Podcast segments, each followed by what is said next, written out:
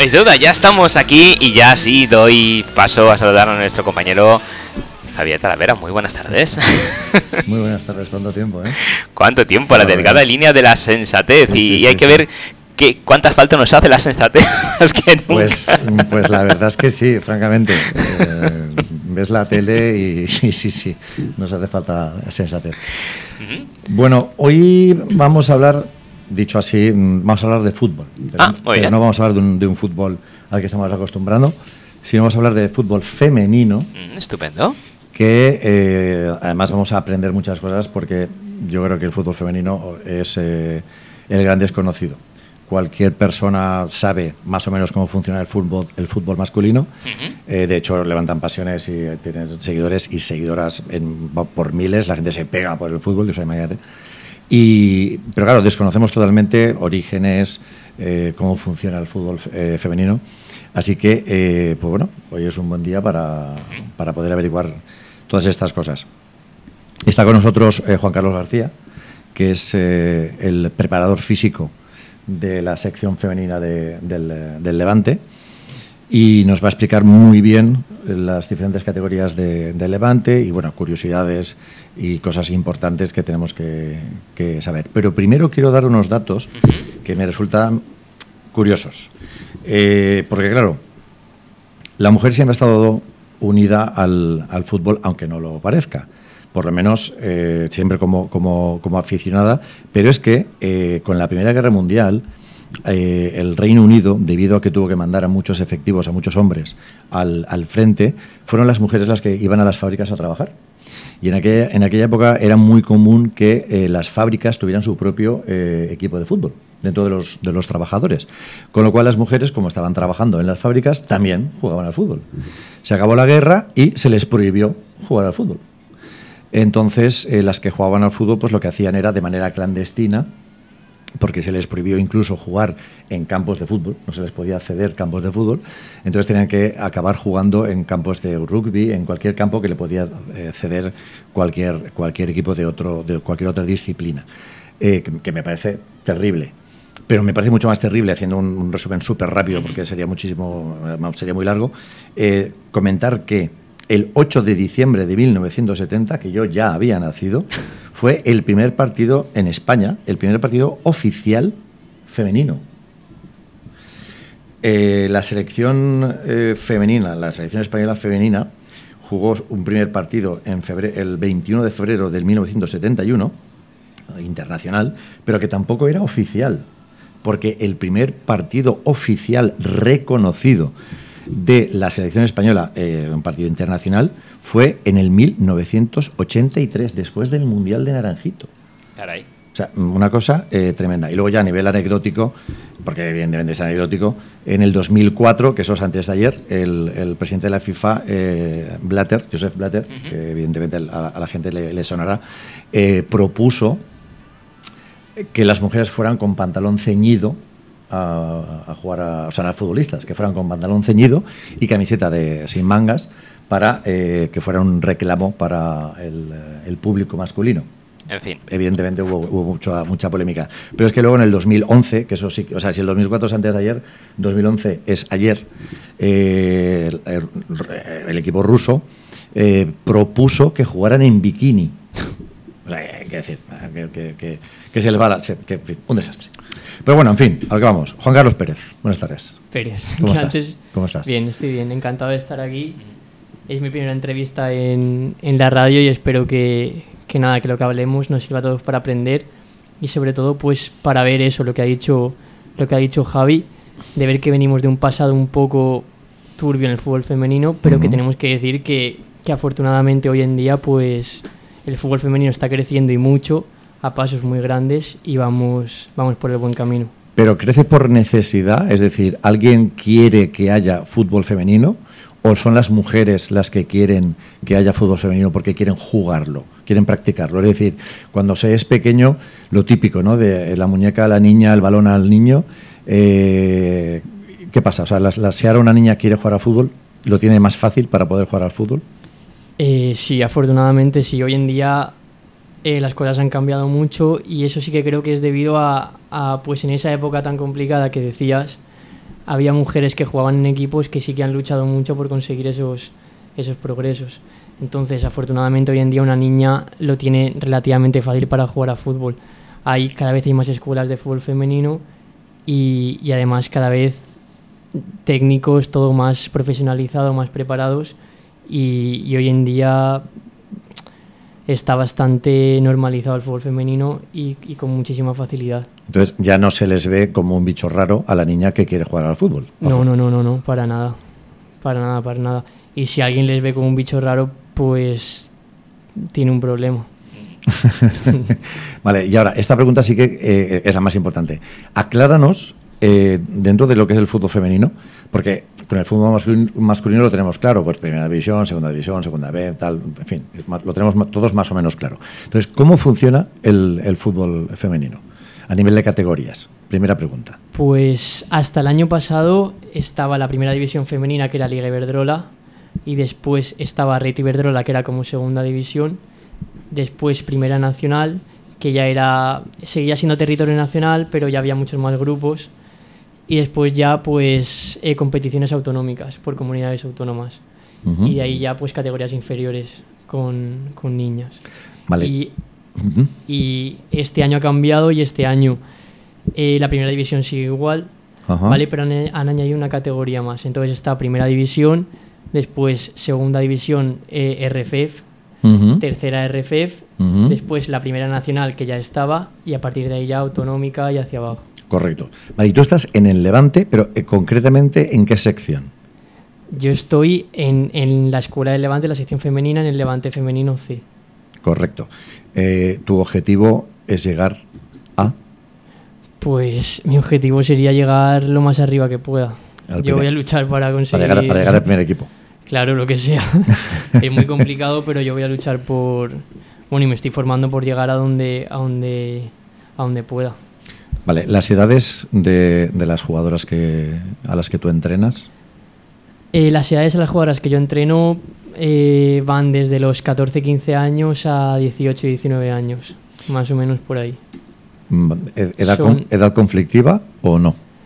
A ver, es una edad que se juntan muchas cosas. Se juntan que, bueno, pues son adolescentes, están en, en época de estudiar, aparte tienen esa obligación que hay veces que parece que no, pero los entrenadores o en mi caso preparadores físicos nos centramos en o nos obcecamos en que hagan una cosa o que algo salga bien y nos olvidamos de esa parte personal que igual pues y más una persona de esas edades tiene muchos problemas en la cabeza y muchas historias que igual pues no sabemos ver y eso también es muy importante en, ¿Hay, esas, en esas etapas de formación ¿Hay algún departamento de psicología para Sí. mediar o equilibrar o ayudar? Sí, hay un departamento el, de área de desarrollo personal que contamos con una psicóloga y bueno, pues se encarga de, de, llevar esos temas, de tanto temas como rendimiento escolar y compaginarlo con, con, el fútbol, a cualquier conflicto personal que le pueda surgir, cualquier cosa, vaya. ¿Son disciplinadas? Sí, suelen ser disciplinadas. Me, me, me gusta que has contestado y, con, con rotundidad. Sí, pero porque al final eh, yo creo que tienen que saber dónde, dónde están y, y, al final el fútbol les gusta, igual que me gusta a mí nos gusta a muchos. Uh -huh. Y eso es el, el, punto en común que tenemos, que el fútbol nos gusta y hacia ahí, con eso tenemos un objetivo y, y pues tenemos que ir todos juntos a por un objetivo. Tus compañeros de trabajo, me refiero, entrenadores, eh, el resto de sí. gente de, de, de preparación, etcétera, etcétera, ¿son hombres, son mujeres? Pues hay de todo, hay hombres, mujeres, hay de todo. Perfecto, o sea, está, está, equilibrado, pero por, por valía, no por, no por obligación de que tenga que haber un no, número no, no, determinado. Claro, claro, claro, Hay muchas entrenadoras que igual también son jugadoras o han sido jugadoras y que les, les gusta mucho el fútbol y que están igual de preparadas o más que cualquier hombre. ¿Por qué es tan difícil seguir la, la Liga de Fútbol Femenino? O sea, yo a veces intento meterme en Internet para buscar un resultado de, de tu equipo y, y, realmente es complicado.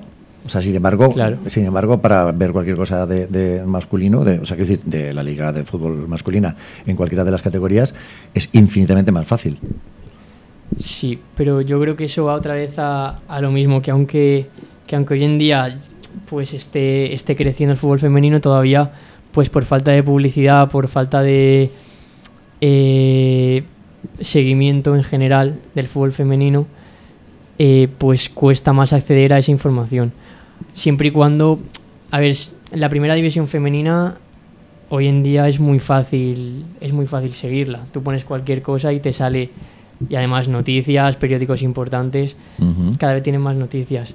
Si bajas a, a, otras categorías sí que es verdad que es mucho más difícil encontrar cosas. Pero es eh, por falta eso de patrocinadores, de, de, publicidad, de gente que lo, que lo promocione eso o lo publicite. ¿Sabes? No, no, no sé si, si, es un dato que, que, que, está a tu alcance o no. ¿Lo que cobra una jugadora en tu, en tu sección? En esa franja de edad que has dicho de 14 a 18? Eh, no, ten, no, no tengo el dato ese ni no te lo puedo contestar. Vale. No tengo, sí que en esas etapas de formación eh, no es fútbol profesional. Uh -huh. Entonces. Eh, Pero sí que tienen alguna retribución económica. Pues que yo sepa, no. No. Que yo sepa, no. Sí que es verdad que jugadoras jóvenes sí que pueden tener algún tipo de, de contrato para, para seguir vinculadas al club, uh -huh. pero tema económico no te sé decir. Vale. Luego las jugadoras son de la terreta, imagino. O sea, en vista, en vista de, de la, de la, eh, de la coyuntura que estás diciendo, me imagino que las, las chicas son de aquí, son de la, de la al menos de la comunidad. Eh, la mayoría son de, son de la comunidad valenciana, pero sí que es verdad que, que, que, contamos con jugadoras de otras provincias. Pueden venir y no habría ningún tipo de. no hay problema. Sí que es. Pues tiene más facilidades si son de aquí porque ya tienen familia aquí, estudios aquí, uh -huh. pero sí que hay jugadoras de otras, de otras provincias uh -huh. y de en, otras comunidades. Y en el primer equipo de, de, de, Levante, bueno, digo de Levante porque evidentemente estás tú en el, en el Levante, eh, ¿una jugadora puede vivir de ser jugadora de fútbol? Sí, ah, yo creo que actualmente sí. Pues mira, y, eso, eso me alegra, eso es un dato, un dato importante que me alegra. Bueno, y ahora que eh, afortunadamente se ha conseguido el, el profesionalizar el fútbol femenino, después de, de pues bueno bastantes eh, quejas, bastantes huelgas, bastantes pues eso concentraciones a favor de que era un grito ya general porque era no sé era triste ver que una primera división con jugadoras con tanta calidad, con tanta importancia y no fuera un deporte profesional. Y el Consejo Superior de Deportes en, lo ha aprobado como deporte profesional. Bueno. Pero, pero se ha tenido que, que, que luchar mucho para eso. Y mmm, tú verías, verías eh, posible, aunque fuera un, aunque fuera un amistoso, un partido eh, hombres contra mujeres. ¿Tú crees que eso en la cabeza de alguien se lo ha planteado alguna vez? Yo estoy seguro, porque no. Pienso que no iría a ninguna parte, porque obviamente, si nos ponemos a comparar eh, físicamente, me estoy. Uh -huh. No, sí, sí, no sí, creo que pueda rendir cada, cada de hecho, jugador. Es el físico. Eh, no pueden competir un equipo en igualdad de condiciones de hombres con un equipo de mujeres. Uh -huh. Entonces, pienso realmente que no iría a, ningún, a ninguna parte en, en categorías profesionales. En etapas de formación sí que es cierto que hay categorías donde compite igual algún equipo de fútbol femenino, en algún equipo de fútbol mas en, en, categorías de fútbol masculino Uh -huh. y, y, muchas veces se, se ve que el, el, el, equipo femenino solamente por la técnica o la calidad que puedan tener gana. Uh -huh. Gana y les planta cara y compite en esa categoría perfectamente. Y tú que estás en la parte del, de la preparación física, eh, ¿cuán importante es precisamente eso, la, la parte física? Yo creo que es muy importante porque bueno, todos los equipos cuentan con, con, su preparador físico en el fútbol profesional y en, la, y en las categorías inferiores. Cada vez casi todos los equipos lo tienen porque es, es importante el primer entrenador, el segundo entrenador, pero, pero el preparador físico digamos que es esa parte con la que el entrenador siempre cuenta a la hora de pues tengo que realizar un ejercicio o mi idea es esta o vamos a planificar la semana porque al final él es el que estructura toda la semana a nivel de cargas, eh, duración de los ejercicios, los espacios más grandes, más pequeños. ¿Y tú sabes cómo están tus jugadoras? ¿Sabes eh, si están preparadas o no para, para los partidos? Y, lo, y, supongo que evidentemente lo, lo, lo dices, lo transmites. Claro, a ver, eso eh, nosotros nos tenemos que adaptar a los medios que tenemos. para trabajar. Entonces, con los medios que tenemos, pues solemos trabajar a- a- en un corto plazo. Yo, por ejemplo, estructuro la semana de una, de una manera, distribuyendo los ejercicios que quiero hacer o realizar, pues dependiendo de si hemos jugado un día al fin de semana u otro, o cuando jugamos el siguiente. Eso eh, se tiene que poner en, en consenso con el entrenador y a partir de ahí, pues seguir una misma línea. Y seguir a las jugadoras, yo creo que también es muy importante, aparte de, de, de lo que es condicional o físico, pues el tener una comunicación constante con la jugadora. El preguntar, porque a veces se nos olvida eso, nos centramos en este ejercicio con esta intensidad, con esta carga, lo que sea, pero a veces la jugadora igual solamente con, con su carácter o sus gestos o lo que sea ya te está transmitiendo una información que igual si le preguntas a ella pues ¿cómo te encuentras? Eh, siempre te va a decir que se encuentra genial para jugar, Claro. siempre. Y a veces esa comunicación o esa confianza falta un poco. ¿Cuántas veces por semana se entrena? Eh, se suele entrenar eh, o tres días a la semana o cuatro días a la semana. Eh, te estoy hablando de, de escuela, de ya primera división y eso entrenan todos los días. Todos los días. Y hay partidos todos los fines de semana, con desplazamientos y demás.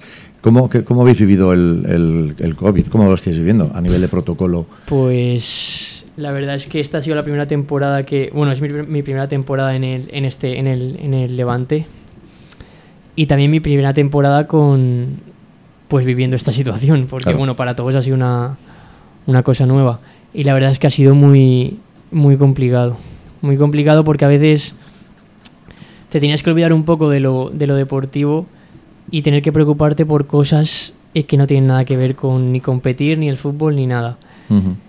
Y sí que es verdad que, que pues es algo que todos, sea del fútbol o no, hemos tenido que, que pasar, pero sí que te saca un poco de pues de esa de ese foco que tienes que estar concentrado. Te saca porque es que es inevitable. Si tienes que estar pendiente de que si cuestionario para entrar a una instalación, realizarlo cada dos semanas, las jugadoras también, los protocolos de desinfección, de entrada y salida de los campos. Al final te desconcentra un poco de lo que es eh, la, la competición en sí. Pero bueno, es... Pero todo, todo, todo controlado, evidentemente, porque no queda, no queda otra. Claro, claro, claro, PCRs, todo... PCRs a toda hora. Claro, claro, a nivel... Ese también es el, el problema, que tú igual a nivel interno de, de club tienes unos protocolos y los cumples a rajatabla. Igual luego viene otro club y no tiene esos protocolos y se produce un poco de, de choque. Pero sí, sí, los protocolos hay que cumplirlos 100%. Además, servicios médicos que se encarga de, ese tema, pues te, te obliga y te va indicando, guiando sobre lo que tienes que hacer. Lo primero es la, es la, la seguridad. Claro. Una, una pregunta ya para relajarnos un poco. ¿Los padres se comportan en la grada cuando van a ver a, sus hijas jugar al fútbol como los padres es que van a ver a sus hijos? Porque bueno, es, es- to- Pues- todo el mundo lo sabe, ¿no? Que las, las peleas de los de los eh, Sí, sí, sí, sí. de los padres que están en, que están en la grada, que, que eso es vamos más batalla que lo que pasa en el campo. ¿Con las mujeres es, es igual o está todo más comedido?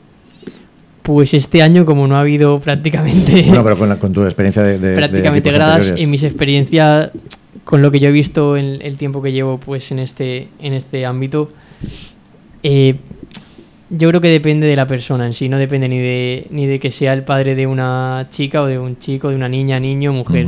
Si, si el padre pues tiene más educación, se comportará de una manera en el campo, y si tiene menos, se comportará de otra. Yo creo que poco le ayudas a tu hijo o hija llamando la atención en un campo de fútbol. Por cierto, antes me has comentado una, una anécdota muy rápida que me gustaría que la contaras mm, con, con más extensión. No, pues eso fue que con estas cosas que hay, igual a veces sin querer cometemos a la hora de pues generalizar algo o, o poner la etiqueta a algo, en este caso el fútbol femenino. A mí sí que me ha pasado alguna vez un caso con un familiar, O pues sea, que un, siempre, un familiar tuyo directo. sí, pues que me decía que el fútbol femenino que es que, que me aburre, que, que igual la intensidad no es tanta. Y yo siempre le decía que viniera a ver algún partido, que, que, que viniera, que, que lo, que lo experimentara y que después me dijera, porque no podía... Sí que puedes opinar, pero me daba un poco de rabia yo estar ahí metido, ver esfuerzo, ver cosas, ver que yo... Es verdad que lo veo desde dentro, pero cuando veo algo desde fuera, pues también lo reconozco y Ujú. no sé, me da un poco de rabia. Y un día vino a ver un partido y, de- y, y al acabar el partido me dijo que, que le había sorprendido mucho. Que, que le dijera cuándo iba a ser el próximo partido para verlo. Sí que es verdad que fue un partido con mucha emoción, Ajá. pero que le sorprendió positivamente. Sí, bueno, pero eso... me- Y Claro. pues eso, que a veces ponemos etiquetas y no hay que ponerlas. Porque cada cosa con sus medios que le, que, que le han- les, les han estado permitiendo y, y que no siempre es lo que tú crees. Y, me- y menos en estos temas. Y una pregunta.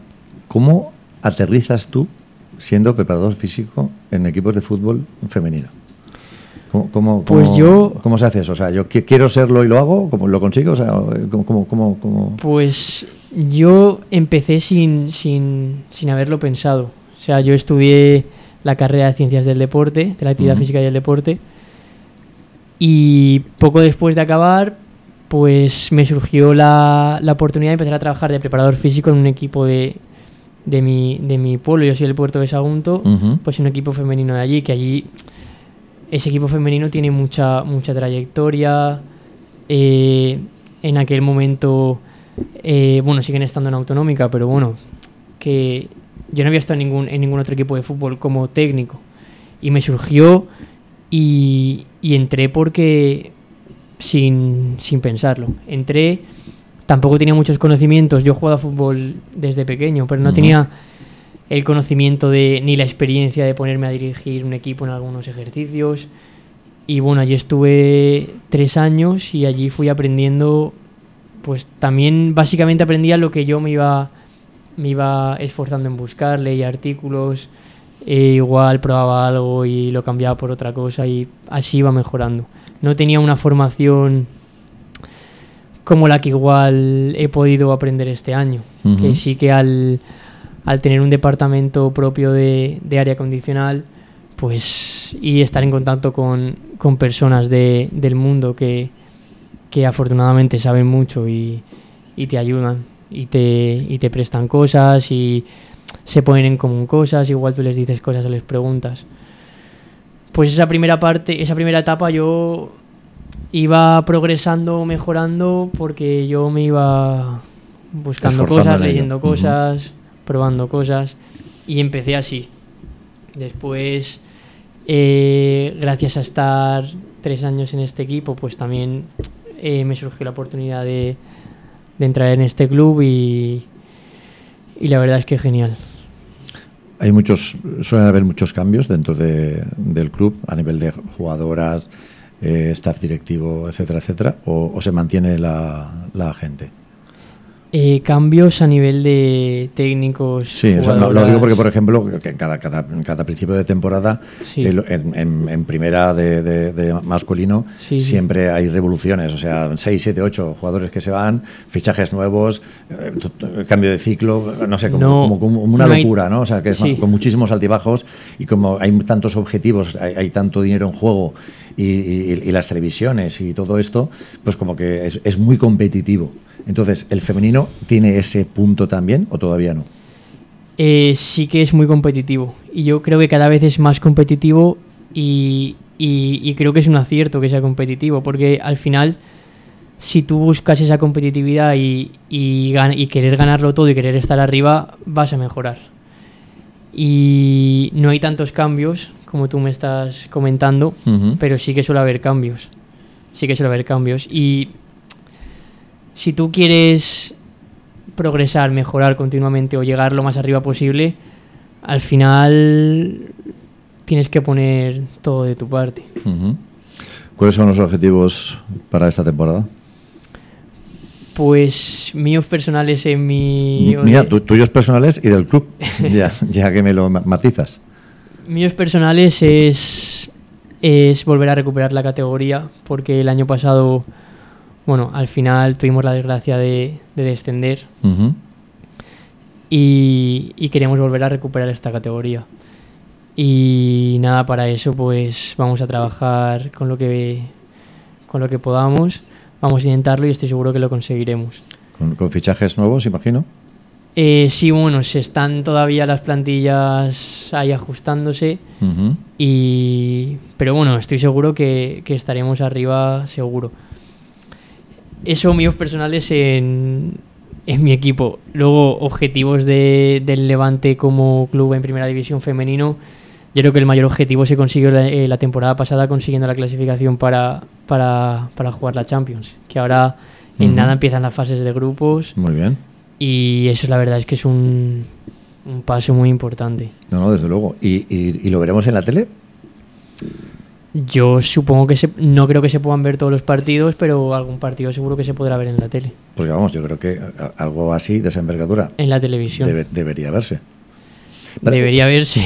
Debería verse, debería verse. Una, una pregunta por curiosidad, uno, uno que es curioso. Eh, a ver, ya sé que a ti no te atañe por, la, por las edades de tus, de tus jugadoras, pero en el equipo eh, en, el, en el- en el equipo grande, ¿no? en, el, en el de primera, ¿qué pasa con, con el tema de la maternidad? Sí, vamos. Pues es un tema. eh, las, Porque en- en- en- en teoría- hay muchas empresas que ponen muchas trabas a las mujeres, les preguntan si son madres o si quieren serlo, etcétera, etcétera. Entonces, aquí, ¿cómo, cómo sabes, tenéis idea de cómo se gestiona? O ya, no, ya no solo en el Levante, sino en general, si sabes eh, eh, qué pasa si una mujer futbolista quiere ser... Yo creo, bueno, aparte de que legalmente eh, 14 semanas mínimo tiene que tener una, una, una jugadora ya solo por tema de, de que tú vas a ser madre y legalmente te corresponden 14 semanas, creo entender. Eh, ya aparte de eso, yo creo que, que, que ahora mismo se está creando como pues como un movimiento de además entre entre entre las mismas jugadoras o ya incluso entrenadoras también entrenadores eh, un círculo que, que protege todo esto sabes entonces yo creo que nunca se, se iba a, a poner pegas para que una jugadora no pueda no pueda o decirle no es que tal o ponerle trabas. Yo creo que no porque porque no porque al final los que más quieren crecer son los clubs. Claro. y creo que con, tomando decisiones que vayan en contra de, de la mujer no van a crecer nada, porque al final son ellas las que le van a hacer crecer a Yo- ellos. Otra, otra pregunta curiosa. Eh, todos conocemos a Joaquín, el, el del Betis, Sí. que es, que es un cachondo mental y que siempre en los desplazamientos siempre está bromeando con todo el mundo y bueno, y es muy, Sí, muy- sí, es muy chistes. carismático. Eh, ¿Tenéis alguna así en, en el Levante? ¿Alguna que, que- que destaque por, por esa personalidad? Siempre hay, siempre hay jugadoras más, más alegres y jugadoras más, más introvertidas. Sí. Tan, no hay ningún Joaquín como tal, pero, Sí, es que Jo- Joaquín pero solo, sí, solo es hay que el, acento hace mucho también. sí, quieras que no. pues la verdad es que eh, me, me alegra lo que, todo lo que nos has eh, explicado porque es lo que te digo, un desconocimiento total y absoluto. ¿Hasta dónde crees que se va, que se va a poder llegar en el, en el fútbol femenino? Yo, yo se lo digo esto a mucha, a mucha gente de, de mi alrededor o gente cercana que a mí me gustaría, igual que veo un partido... De tenis, a lo mejor. Sí, de tenis o de, o de un, partido de fútbol masculino de la Champions y veo el estadio Ah, repleto, lleno, sí. que no cabe nadie más. Pues ahí me gustaría ver eso, ver un partido de, de fútbol femenino con el estadio llenísimo. Y para eso creo que la gente cada vez le gusta más y, y- y yo lo noto, aunque sea desde abajo se nota. Yo eso lo, lo, lo veo. Pues me gustaría eso. Me parecería además muy bonito y, y como el, el fin, no porque siempre se puede, se puede llegar a más, pero como el culminar algo, algo después de muchos años de trabajo o de lucha o de conseguir algo así. Sí, sí, sí, sí, sí. Porque claro, es que no tiene sentido que todo el esfuerzo que estáis haciendo para que luego no vaya na- nadie a, a verlo. sí que va sí que va mucha gente a verlo y, y gran parte del problema para mí no está en que no haya gente que quiera ir a verlo sino que igual tampoco se dan las, las condiciones para que, para que todo el mundo que quiera verlo vaya a verlo. No sé, si, no sé si me, No, me explico. no, explícate mejor, por favor. Pues que yo creo que si se, se publicitara más, si se promocionara más, si de parte del Estado, el Consejo Superior de Deportes y, Mm. y toda esta parte de organización y tal, Ajá. lo, lo apoyara un poco más, eh, yo creo que poco a poco todo eso, que ya, que ya se está haciendo, ¿eh? y ya se dan muchos pasos para, para hacerse. Podemos decir entonces que tus jefes tienen el trabajo que, que hacer ahí, ¿no? Sí, siempre hay trabajo que hacer. Pues mm, si quieres... eh, Sí, la verdad es que eh, tengo un par de, de preguntas para, para Juan Carlos. En primer lugar, cuando estabas hablando de un poco de, de la evolución y de dónde querías tú llegar a nivel profesional, pues te indicabas que te gustaría llegar a, a las categorías moro de, de primera, por así sí, decirlo. ah, sí. Está claro que una jugadora pues asciende según resultados, es decir, juega, marca goles, defiende bien, va subiendo escalafón y va subiendo. En el caso de un preparador físico, ¿cuál es vuestra referencia? Porque claro, vosotras preparáis a las jugadoras. ¿Eso significa que si las jugadoras están bien preparadas y están que se salen es porque el preparador es físico, es bueno y dice, bueno, pues eh, lo quiero en el primer equipo porque mira lo que ha hecho con, con donde estaba? ¿Cuál es vuestra vuestro eje para poder ir subiendo? Es una buena pregunta. Es una buena pregunta porque al final el mayor responsable o el que da más la cara de un equipo, del cuerpo técnico de, de un equipo, es el entrenador, es el primer entrenador. Luego, yo personalmente como preparador físico, eh, para seguir creciendo o digamos progresando de, Ujú. de- de categorías, para mí lo primero es ser trabajador, ser responsable y no creer que tú sabes más que, que los demás. Y para valorar eso objetivamente, sí que es verdad que tú igual ves un equipo y igual tácticamente el equipo es va solo, es un avión. Entonces a las jugadoras las vas a ver mejor físicamente. Porque van a correr menos, van a tener que presionar menos. Y eso al final es trabajo del preparador físico, pero también es por un buen trabajo físico. Igual tú das con un entrenador que, pues, igual no por culpa de él, pero que no encaja, no consigue llegar a, a transmitir lo que él quiere a las jugadoras. Y las jugadoras, pues, se ven peor físicamente porque en vez de hacer 8 o 10 kilómetros, se tienen que pegar 17 kilómetros en un partido. Entonces es un poco complicado valorar, también se puede valorar por lesiones que tú tengas, porque se realizan muchos trabajos de prevención, de cómo tú mides las cargas que, que aplicas en, en un equipo. Tienes que tener mucho cuidado, contar con muchísimos factores, saber que si tenemos un partido el lunes, pues hay unas jugadoras que no pueden hacer determinados ejercicios. Entonces, para progresar, pues es tener suerte de, porque siempre hace falta un poquito de suerte para, para poder seguir eh, creciendo y después pues ser muy trabajador, ser constante y siempre estar muy, y más en este mundo que es infinito. Para mí el mundo de la preparación física es infinito y siempre tienes que estar leyendo, actualizándote, rodeándote de gente que, que está igual. Y pues así ir creciendo con un poco de suerte también, pero eso, ser trabajador y, y ser constante. Y luego también eh, te quería preguntar, no sé si el caso, bueno, esto es una pregunta irónica, no sé si, si en el caso del Levante femenino tenéis problemas como por ejemplo Barcelona con la brecha salarial, no sé si os ha llamado o han llamado de la liga diciendo, "Oye, mira, bajar los sueldos a las jugadoras que, que, que no se puede, os estáis pasando. Pues que yo, que yo sepa no, que yo sepa no. Que era un detalle, un detalle importante. Y luego, eh, por otro lado, y además una cosa curiosa, este verano hemos visto que, creo que es este verano, que eh, en este caso, por ejemplo, el Barcelona femenino han retransmitido partidos y había una comparativa que el Barcelona femenino ha ganado más títulos que el Barcelona masculino del primer equipo.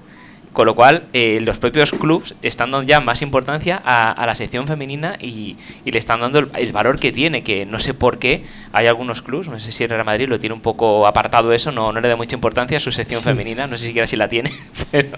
Sí, sí, sí la tiene, Pero la ha creado hace, hace nada Muy joven, sí. y porque un equipo tan grande como el Real Madrid sin sección femenina era un poco... Claro, porque queda mal, es decir, Claro. no, no lo ha hecho porque ha puesto por el fútbol femenino, sino queda mal no tener fútbol femenino, lo dejo ahí y que vaya haciendo Era la cosas. pregunta que, que me ha hecho Javi al principio de por obligación. Claro. O por, en ese caso, yo creo que también ha sido un poco de por obligación, presión. Porque, bueno, eso. Y se está viendo, eh, Javi, eh, una cosa muy importante. Antes tú a un, chico, una chica o alguien de la calle le preguntabas, eh, dime un jugador de fútbol, y te decía Ronaldo, Messi y tal. Ahora no. Ahora ya un jugador de fútbol y ya te dicen nombres de jugadoras de fútbol femenino. Con lo cual, algo se está haciendo para que poco a poco ya tengan referentes, porque a lo mejor si referentes, eh, esto es como un pez que se muerde la cual, si tienen referentes, la gente se enganchará a fútbol femenino y no pasará como la anécdota que has contado, que ya por inercia, fútbol femenino, no, qué aburrido, si van a ir andando, si se van a dar la mano y no van a hacer nada, ¿no? No, no, es un partido, cuidado, que, Que, está muy bien. Entonces, al ver esos referentes, la gente se va a enganchar y si la gente se engancha, la gente que pone dinero, llámese eh, televisiones privadas, televisiones públicas, medios de comunicación, etcétera, promotores, patrocinadores, van a empezar a invertir. Y si van a empezar a invertir, esto va a tener otro nivel. Es decir, que yo creo que vamos por el buen camino y esperemos que no se pare. Claro, claro, claro. Es muy importante eso que dices de, y más ahora con las redes sociales, con Instagram, cada vez las niñas ven a más jugadoras pues su día a día en, en grandes equipos. Y sí que es verdad pues que se crean referentes y, y esa es la manera, esa es la manera, porque tú al final eh, ves algo, idealizas algo y, y quieres llegar a ser a ser como esa, como esa jugadora en este caso. Y, y, es que es así. Tengo, es así. Tengo una, una más. La, última. No, no, no, tú mandas, Javi. Aquí no, aquí no hay límite de tiempo. Eh, en, la, en la cantera, ¿qué, tenemos mejor? Eh, ¿El área de porteras o, tenemos defensas o tenemos eh, delanteras? que es donde tenemos más potencial? Aquí, o sea, quiero decir aquí, nosotros concretamente aquí. O sea, no en España, sino en, en, en Valencia. Valencia. sí. O sea, que tenemos. Lo digo porque eh, generalmente, cuando, no sé, en los 80, eh, pues los porteros eran vascos. O sea, los mejores porteros eran vascos. No sé por qué. No sé si porque entrenaban en la concha de. no lo sé. Pero el caso es que eso era así.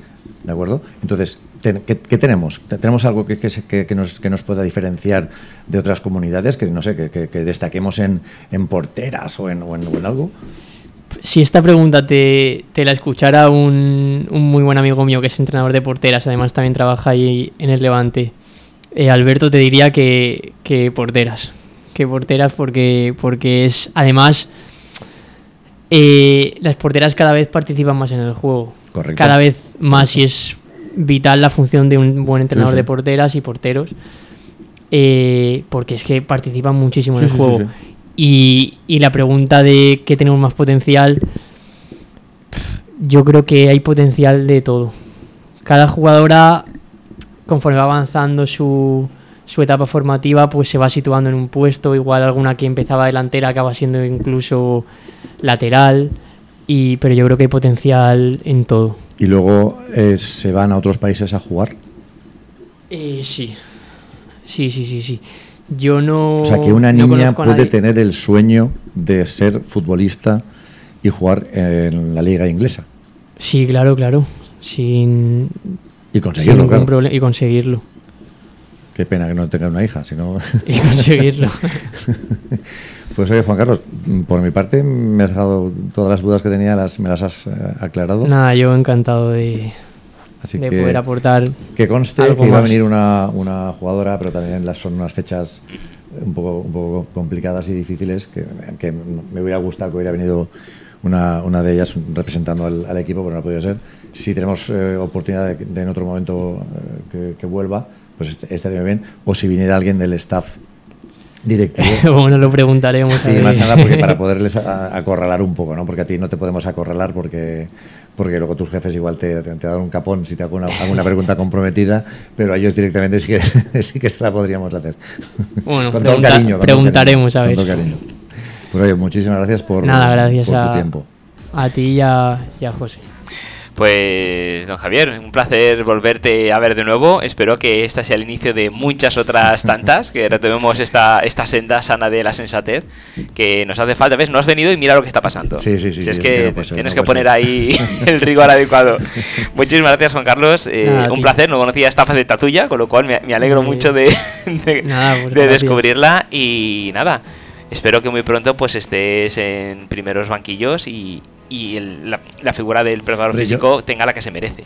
Yo le, Muchas gracias. Yo le voy a pedir un autógrafo ya, a Sí, día- sí, a día porque como va, va a acabar en, en primera seguro, pues Sí, yo, yo esta entrevista la tengo blindada ya, es decir, la voy a guardar bien para cuando esté, Por si acaso, cuando ya ¿no? esté dando grandes ruedas de prensa, previa Champions, algo de eso, Exacto. ¿Te yo diré, Vendré- ¿te acuerdas tu primera vez? No, no, estamos bromeando, pero no- imposible no es. No, no, no, ¿por O sea, qué? estamos, imposible no estamos es, bromeando, pero imposible no imposible no es. Aparte, eh, la lo que tú estás diciendo, el trabajo a la constancia, etcétera, etcétera, es lo que, lo que va a llevar a- Trabajaremos, trabajaremos. a, a todo eso. Así que esperemos mm, poderlo ver.